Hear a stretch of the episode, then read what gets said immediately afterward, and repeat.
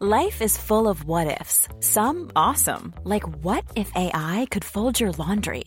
And some, well, less awesome, like what if you have unexpected medical costs? United Healthcare can help get you covered with Health Protector Guard fixed indemnity insurance plans. They supplement your primary plan to help you manage out of pocket costs. No deductibles, no enrollment periods, and especially no more what ifs. Visit uh1.com to find the Health Protector Guard plan for you. Este programa está patrocinado por todos ustedes. Así que si quieren apoyar el podcast de Historia para Tontos, por favor los invitamos a entrar a patreon.com, diagonal Historia para Tontos, para que dejen su donativo y podamos comprarnos unos chicles, unas chelas y mejor equipo. los quiero. Bienvenidos a Historia para Tontos, el podcast número uno de historia en México y Latinoamérica, en el que pensamos que, si no te gusta la historia, es... Porque te enseñaron mal. Acompáñanos a Miñateca en esta aventura en la que trataremos temas históricos de actualidad y cultura de una manera muy divertida y fácil para que todos puedan entenderla. Y recuerda que no hay historia si no hay un... ¡Eh! Comenzamos.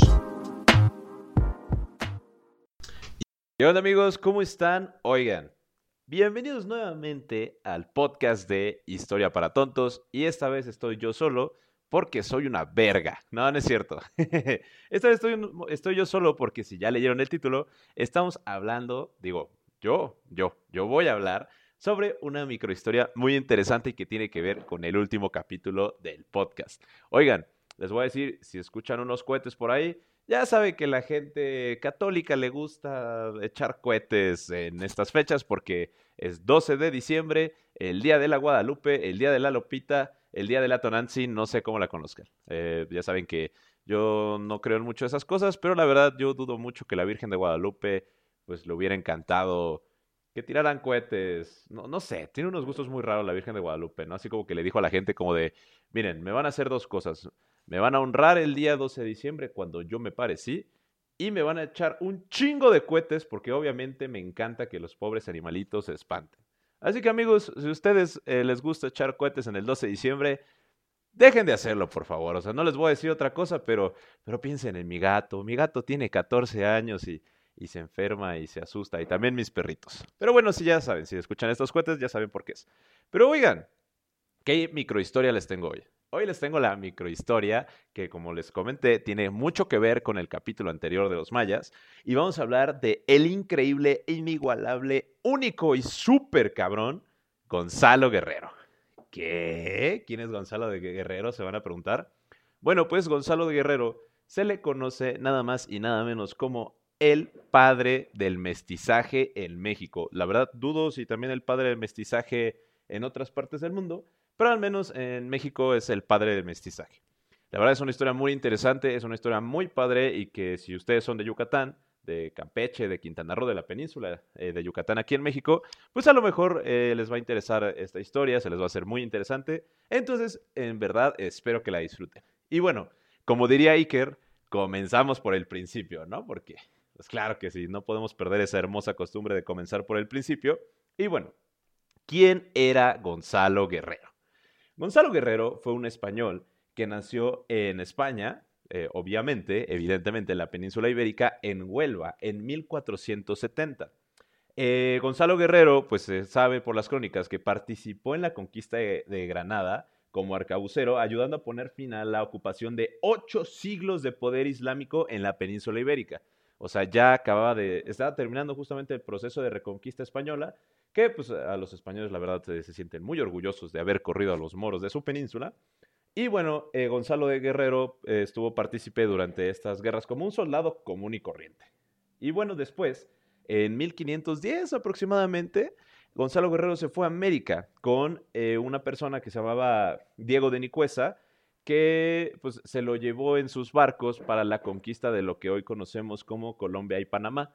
Eh, justamente en, esa, en esas zonas que se están disputando Colombia y Panamá, ahorita que dicen que no, es que esto es colombiano, no, que esto es eh, panameño, bueno, por ahí andaba Gonzalo Guerrero. Eh, bueno, Diego de Nicuesa funda poblados eh, sin la autorización de los reyes de España y la verdad este cuate pues fue un cabrón. O sea, Diego de Nicuesa se la pasó haciendo pues lo que ahorita conoceríamos como violaciones a los derechos humanos, abusos contra los pueblos indígenas, porque el güey pues era un saqueador que buscaba oro, buscaba mujeres, ya saben, ¿no? Lo, lo que hacía usualmente un conquistador español en esa época. Entonces, eh, Gonzalo de Guerrero eh, se une mejor a otro explorador que se, eh, se, llama Vasco de Núñez de Balboa, que es una de las personas que descubren para los españoles, para los europeos, el Océano Pacífico. Por lo que, hagan de cuenta que pues, este cuate, eh, Núñez de Balboa, concluye lo que había dicho Colón, que era posible cruzar el océano para llegar a las Indias. Este cuate se dice que se subió hacia una montaña y divisó, divisó desde la montaña el Océano Pacífico. Dijo, güey, de huevos podemos llegar al otro lado. Entonces este cuate, Núñez de Balboa, funda una de las primeras ciudades españolas en América que fueron muy... en el continente americano, ojo, ¿no? O sea, no en, las Islas Antillas y así. Funda una de las primeras eh, ciudades españolas estables, o sea, que ya tenían una economía, que ya tenían un sistema político, un sistema de gobierno, que se llamaba Santa María de la Antigua de Darién.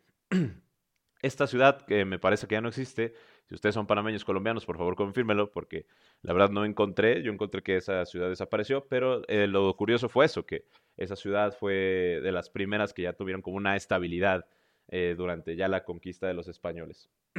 Entonces, lo que logra este Núñez de Balboa es eh, tener el reconocimiento de los reyes. Por eso fue una de las primeras ciudades más prósperas, porque este güey se encomendó a dar así, pues muchísimo dinero, mandar regalos, mandar esclavos a los reyes de España, al gobernador de, la isla de Española, o sea, justamente donde ya se, de, inclusive en Cuba también estaba mandando ya, pues, eh, muchas cosas, porque el güey quería, pues, ya establecer como la primera ciudad y ser el primer gobernante del continente americano, de la zona continental. Entonces, eh, para seguir, pues, eh, intentando obtener este reconocimiento de los reyes españoles, Núñez de Balboa manda a Gonzalo Guerrero eh, con un navío a la isla española para poder eh, pues ya establecer relaciones políticas y sociales, ¿no? Entonces lo manda como un traficante de esclavos, legal, obviamente, porque estos esclavos eran legales, manda esclavos indígenas a la española y también manda muchísimo oro. Pero ¿qué es lo que pasa? Pues Gonzalo Guerrero parte en 1511 con todos estos regalos que, llevaba y, este, se encuentra con una súper gran y horrible tormenta que daña el barco en el que él venía viajando, pierden todo el oro y no solo eso, el barco, el barco naufraga frente a las costas de lo que hoy conocemos como la península de Yucatán, aquí en México. Entonces, en las costas de Yucatán, pues encalla, naufraga e, el barco en el que venía Gonzalo Guerrero, ¿Y qué es lo que pasa? Pues así de las decenas de personas que venían en este barco, pues únicamente sobreviven, se estima que entre 13 y 21 españoles. Creo que eran, me parece que eran nada más dos mujeres. Y bueno, pues llegan eh, a las costas de Yucatán, donde se encuentran a los mayas cocomes. Ahora, aquí hay como muchas teorías de qué fue lo que pasó, ¿no? O sea, realmente no se sabe pues, cómo fue la relación eso de los españoles mayas, porque los cocomes jamás habían visto españoles, o sea, era la primera vez de su interacción. Y los españoles, pues, ya conocían a los indígenas, pero, pues, usualmente era como los indígenas que vivían en las Antillas, que vivían en el Caribe, que, pues, eran, eran culerillos con los españoles y obviamente los españoles eran muy culeros con estos indígenas. Entonces, eh, pues, ellos llegan con miedo y hay tres versiones. O sea, la primera versión dice que cuando los, mayas cocomes vieron a los españoles llegar a las costas de Yucatán, lo primero que hicieron pues, fue atacarlos y matarlos a casi todos, ¿no? Otros dicen que los españoles atacaron primero porque como ya sabían que los indígenas del Caribe eran muy salvajes en contra de ellos, pues entonces tenían el miedo de que ellos fueran igual, entonces los atacan primero y obviamente pues matan a varios y a los demás los esclavizan. Y la tercera teoría es que los cocomes ayudan a los españoles, ¿no? O sea, que los ven a estos güeyes muriéndose y pues es así como, no, pues sabes qué, te vamos a ayudar a que sobrevivas. Obviamente te vamos a retener y esclavizar porque nos das mucha curiosidad porque eres un güey barbudo. Entonces, pues ya con eso eh, vamos a, tenerte como un esclavo. Bueno, no sé, ustedes me dirán, ¿cuál es la mejor teoría o cuál es la teoría más correcta que ustedes piensan que, pues, qué fue lo que pasó en ese tiempo? Pero bueno, ¿qué pasa? Eh, toman en cautiverio a los españoles eh, que llegaron, los indígenas cocomes, y se quedan varios meses con los cocomes. Eh, bueno, aquí como les digo, venía Gonzalo Guerrero y un personaje muy importante que es Jerónimo de Aguilar. A ellos dos, que bueno, nos vamos a concentrar en ellos, y los otros españoles se quedan con los cocomes, pero ¿qué pasa? Los cocomes tenían unos enemigos que eran los mayas de Tulul Xues. Tulul Xues.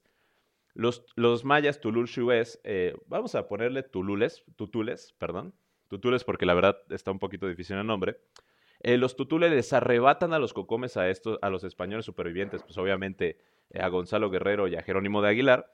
Y el jefe de los tutules, este Tashmar, pues le da curiosidad, ¿no? Porque nunca había visto estas personas y decide dárselos a su sumo sacerdote que se llamaba Tejón.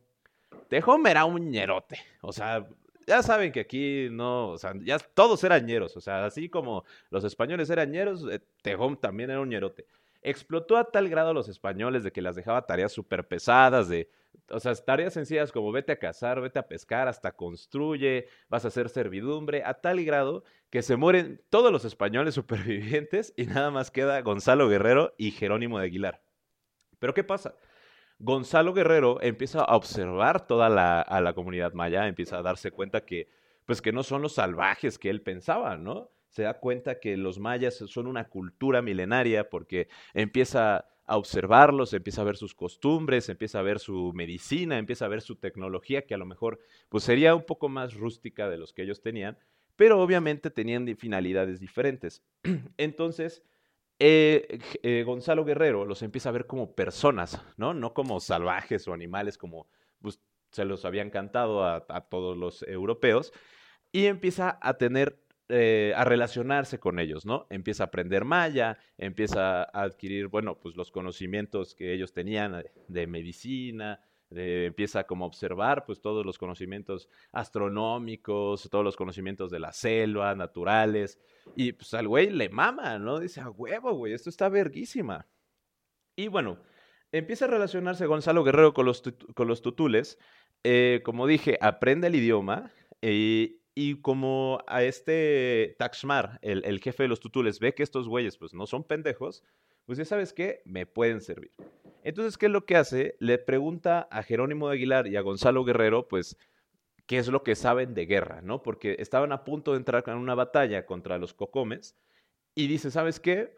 Pues la neta, ustedes vienen de otro lado, ¿por qué no me explican cómo ven la guerra en sus tierras? Y pues este Gonzalo Guerrero dice, va, huevo, ¿no?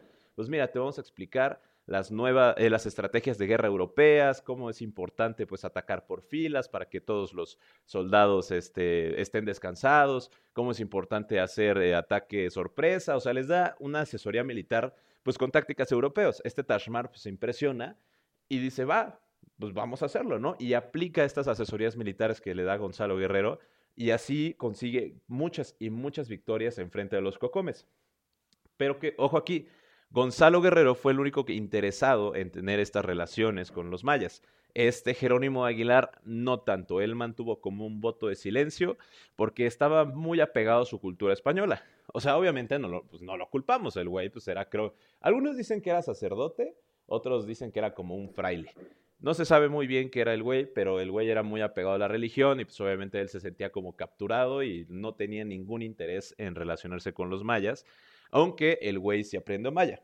Pero bueno, gracias al éxito militar eh, de los tutules eh, eh, por las asesorías brindadas por Gonzalo Guerrero, este Tashmar, que ya le tenía muchísimo aprecio, se, lo regala a, uno de los jefes aliados de, los tutules, que se llamaba Na Chan Na Chan así separado, Na Chan en la ciudad de Ishpatan. I'm Sandra, and I'm just the professional your small business was looking for. But you didn't hire me because you didn't use LinkedIn jobs. LinkedIn has professionals you can't find anywhere else, including those who aren't actively looking for a new job but might be open to the perfect role, like me. In a given month, over 70% of LinkedIn users don't visit other leading job sites. So if you're not looking on LinkedIn, you'll miss out on great candidates like Sandra. Start hiring professionals like a professional. Post your free job on linkedin.com/people today.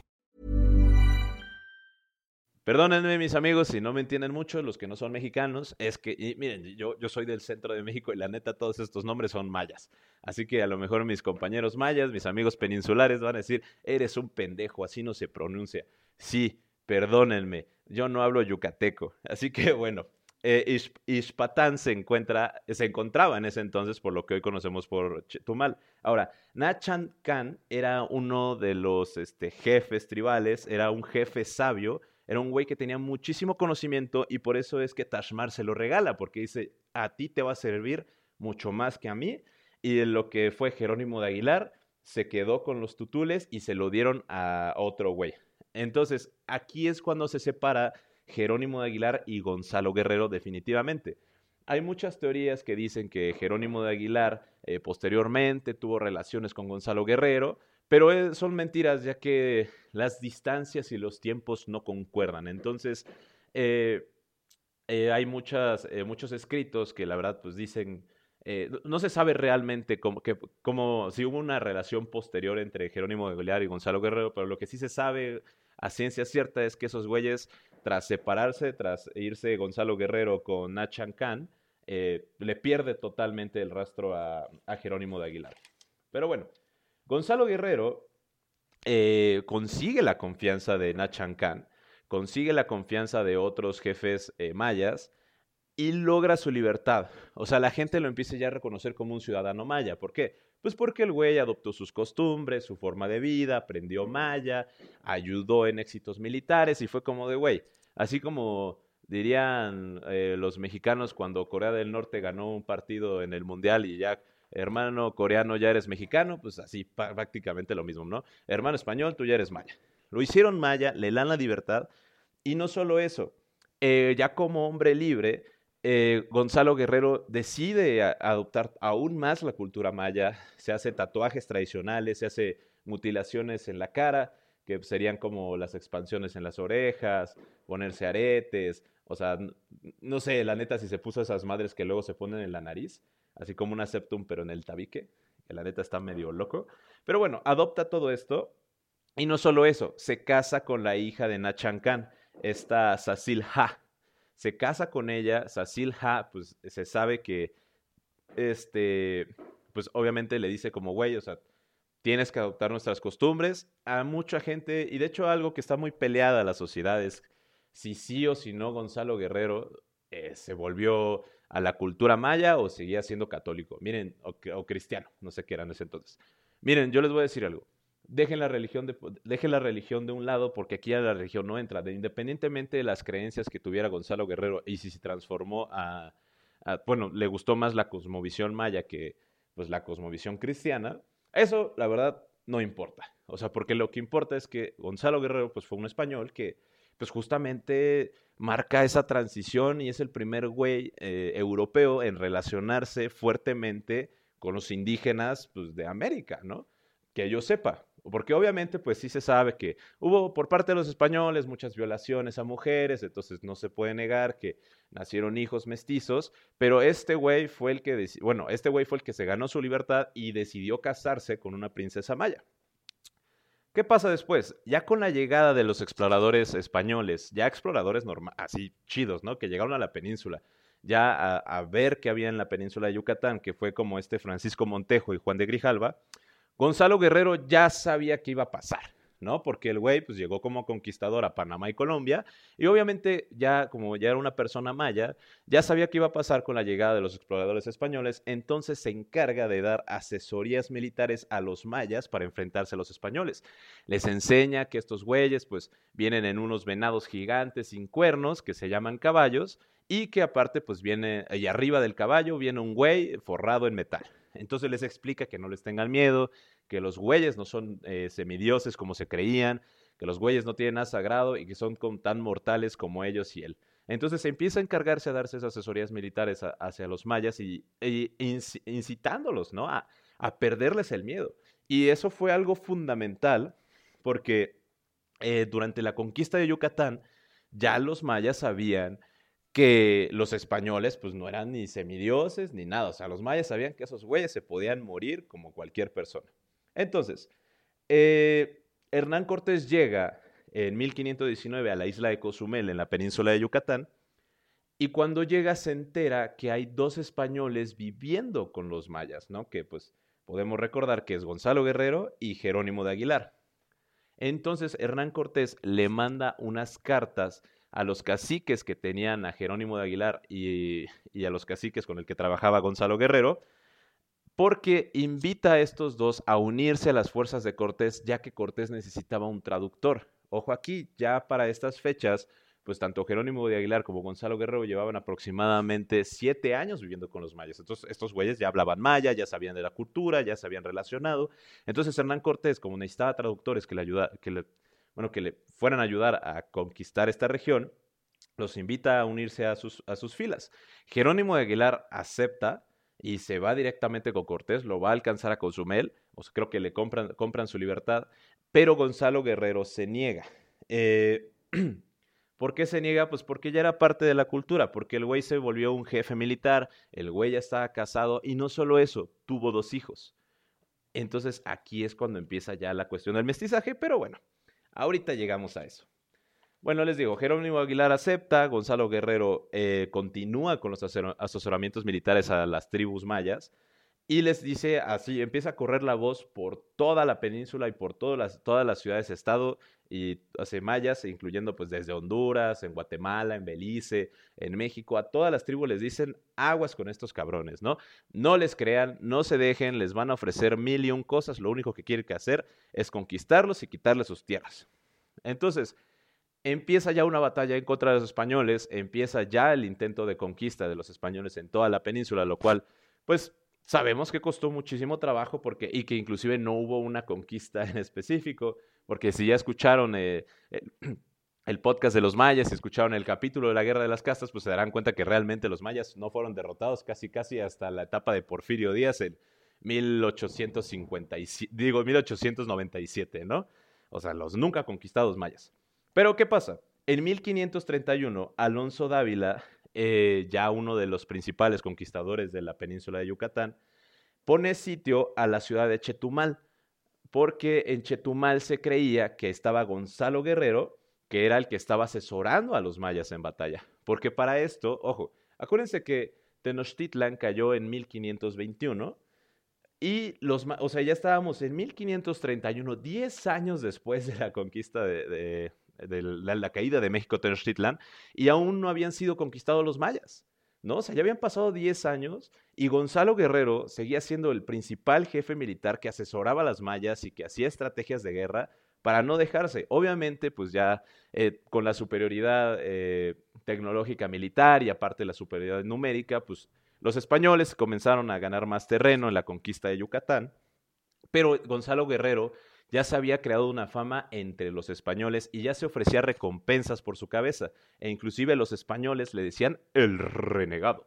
Era Gonzalo Guerrero el renegado, que, y fue el nombre pues porque el güey ya representaba todo, todo, todo lo contrario a lo que quería la corona española representar en las nuevas conquistas, o sea que era un güey que ya lo consideraban hereje porque este, había renunciado a la religión cristiana según ellos, un güey que ya este, pues que había, eh, ya era una pátrida, ya no era español, un güey que era un, traidor para la corona española, o sea, todo el mundo lo odiaba.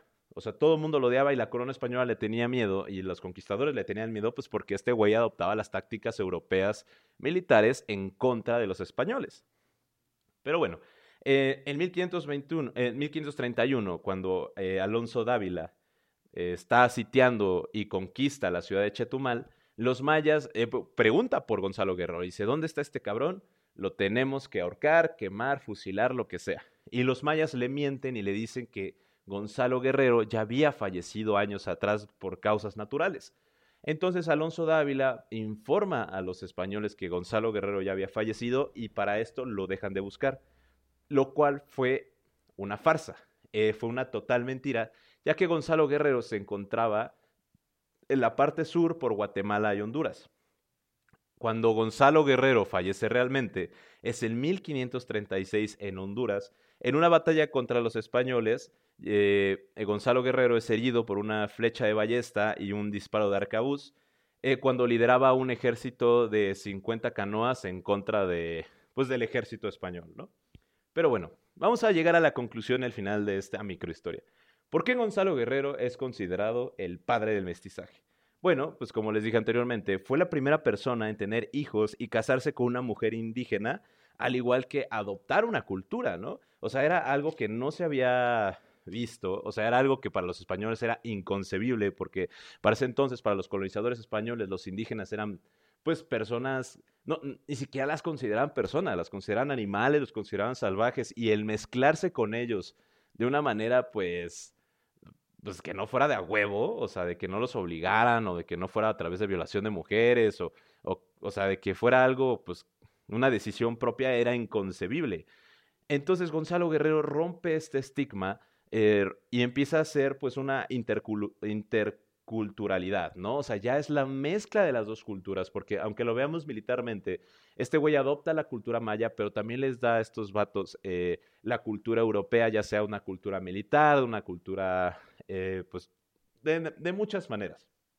Y por eso es que a Gonzalo Guerrero se le considera el padre del mestizaje. Inclusive se dice que al momento de su muerte le pidió a sus soldados que por favor cuidaran de esa Silja, su esposa, y de sus dos hijos, porque pues era lo más preciado para él. Y de hecho, él quería eh, vencer a los españoles por la protección de su familia, ¿no? Entonces aquí vemos otra vez el tema de la interculturalidad. O sea, que el güey ya sabía que estaba, era una mezcla de todo, pero que tenía ya un propósito de defensa a su propia cultura. Entonces, pero bueno, les digo que para los españoles, pues Gonzalo Guerrera el ejemplo de todo lo malo, y lo que querían era eliminarlo lo más pronto posible antes de que hubiera otras personas que tomaran su ideología. Y pues en la actualidad, y ah, inclusive en, la época de la independencia, Gonzalo Guerrero, y también durante la, Guerra de las Castas, Gonzalo Guerrero siempre fue visto ya como un héroe nacional y como un ejemplo a seguir eh, de resistencia. Ya se volvió como un símbolo de resistencia y un símbolo de la unión de los dos mundos. Y pues ahorita hay muchísimos lados donde se honra su nombre. Inclusive me parece que en el himno estatal de Quintana Roo se menciona a Gonzalo Guerrero y a su esposa, ¿cómo, cómo se llamaba? perdón, a Sasilja. Entonces, pues bueno, amigos, hasta aquí es la microhistoria.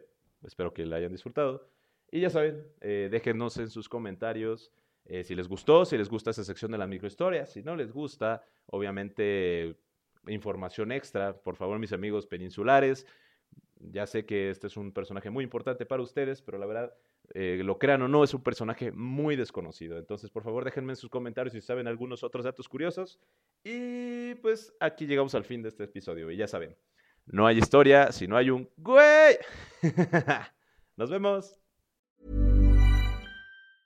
Hey, folks, I'm Mark Marin from the WTF Podcast, and this episode is brought to you by Kleenex Ultra Soft Tissues your ally to help tackle your allergy symptoms this season. I love the change of seasons, but nobody loves pollen and all those other things floating in the air that make you sneeze during this nice weather. Kleenex Ultra Soft tissues are hypoallergenic and allergist approved. So fight back against watery eyes and runny noses without worrying about irritating your skin. For this allergy season, grab Kleenex and face allergies head on.